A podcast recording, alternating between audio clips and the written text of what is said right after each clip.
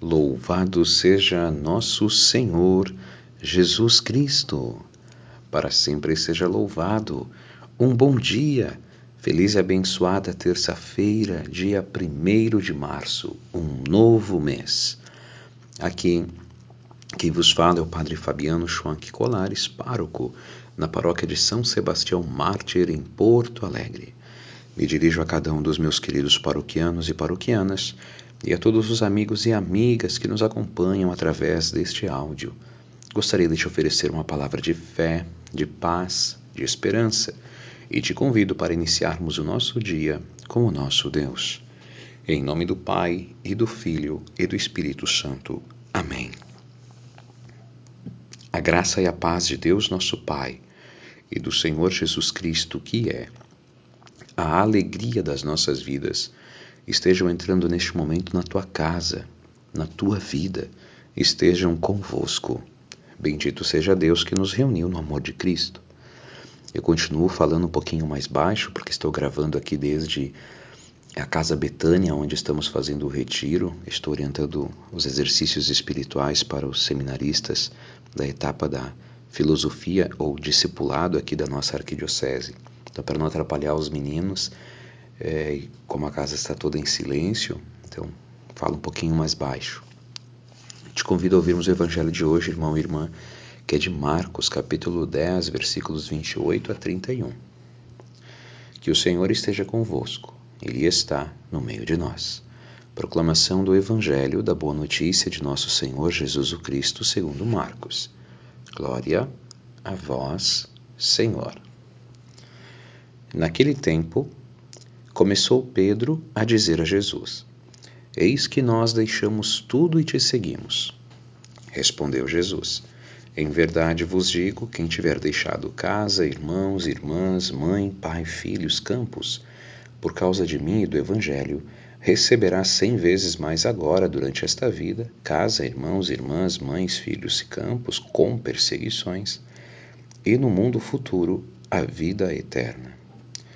Muitos que agora são os primeiros serão os últimos, e muitos que agora são os últimos serão os primeiros. Palavra da salvação. Glória a vós, Senhor. Querido irmão e irmã, esta é uma passagem belíssima e, num primeiro momento, ela pode parecer que está falando somente àqueles que abraçaram a vida religiosa ou a vida sacerdotal. Mas não, ela fala de todos aqueles que aderem a Jesus, todos aqueles que dizem sim a Jesus e que querem viver como ele ensinou. Claro, os religiosos e os sacerdotes nós acabamos é, experimentando de uma maneira diferente e própria que quando deixamos o pai, a mãe, os irmãos em casa, nós recebemos ao longo da formação e depois já como sacerdotes ou como religiosos é, muitas pessoas que nos passam, que passam a nos querer bem, a nos amar, que nos acolhem nas suas casas e são para nós como pais e mães. Então, e isso se multiplica, nós recebemos cem vezes mais o número aquele que deixamos. Também o número dos nossos amigos acaba se multiplicando, são muitas pessoas que nós vamos conhecendo ao longo da vida. E, consequentemente, estes amigos, estes que podem se ofertar e, aparecer como pais, eh, ofertam casas a nós também. Então, nós temos casas onde podemos visitar, onde nós podemos eh, estar, onde podemos descansar. É nesse sentido que Jesus diz que receberemos cem vezes mais casas, irmãos, irmãs, porque Deus supre de uma outra forma e faz com que nós não tenhamos a propriedade, claro, mas tenhamos a possibilidade, a possibilidade. E posso dizer a vocês e partilhar, querido irmão e irmã, posso compartilhar contigo que sim, ao longo de todos esses anos, né, de, cam de caminhada, nós fizemos muitos amigos e tivemos muitas experiências de quem foi como uma mãe e um pai para nós em períodos ou locais distintos. Então, Deus seja louvado por isso.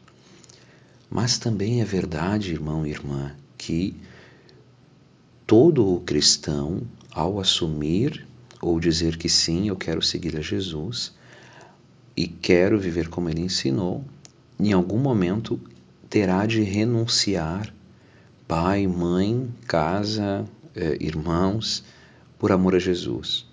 Veja um exemplo. É, tu estás com a visita de amigos e de repente está chegando perto do horário da missa.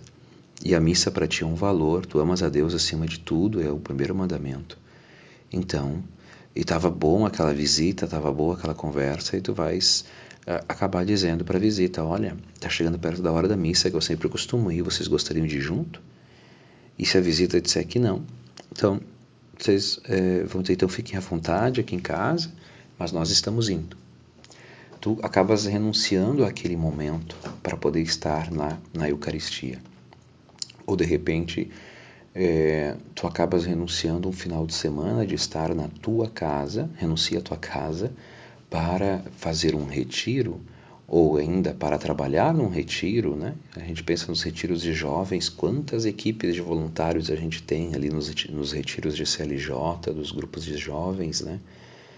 Tu renuncias naquele final de semana a estar na tua casa para estar numa outra casa servindo a pessoas. E isso te dá alegria, paz, satisfação.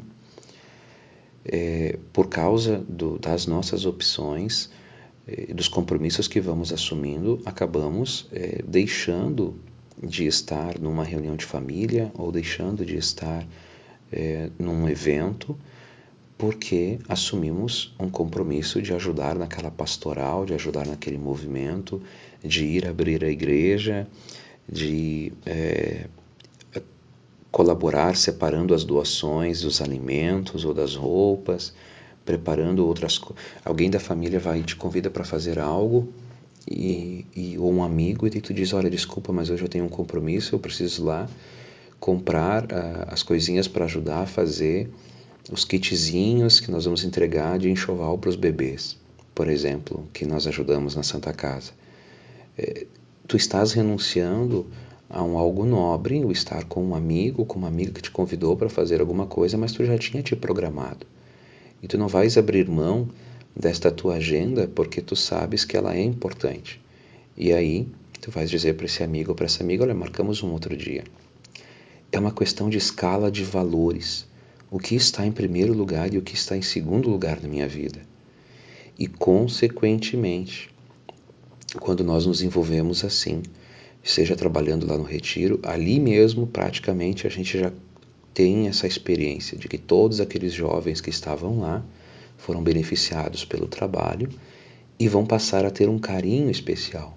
E tanto é que os normalmente os adultos que ajudam nos grupos de jovens são chamados de tios. Então veja, Quantos sobrinhos mais recebem, não é? Muitas vezes mais do que aqueles que são de sangue, porque há uma relação de gratidão daqueles que foram beneficiados.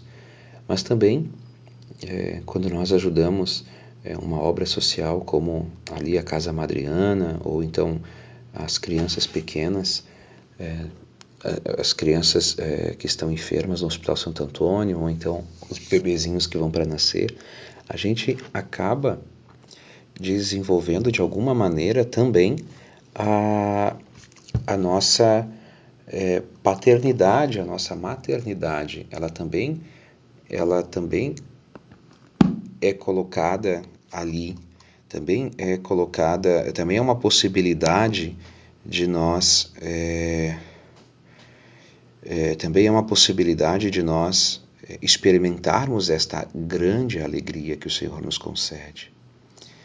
Enfim, querido irmão e irmã, uma grande bênção, uma grande alegria. Pai nosso que estais no céu, santificado seja o vosso nome, venha a nós o vosso reino, seja feita a vossa vontade, assim na terra como no céu. O pão nosso de cada dia nos dai hoje, perdoai-nos as nossas ofensas, assim como nós perdoamos a quem nos tem ofendido. E não nos deixeis cair em tentação, mas livrai-nos do mal. Amém. Ave Maria, cheia de graças, o Senhor é convosco, bendita sois vós entre as mulheres, bendito é o fruto do vosso ventre, Jesus. Santa Maria, Mãe de Deus, rogai por nós, os pecadores, agora e na hora de nossa morte. Amém. Nossa Senhora, Mãe de Deus, rogai por nós. São Sebastião Mártir, rogai por nós. Que o Senhor esteja convosco, Ele está no meio de nós. Abençoe-vos, Deus Todo-Poderoso, Pai, Filho e Espírito Santo. Amém.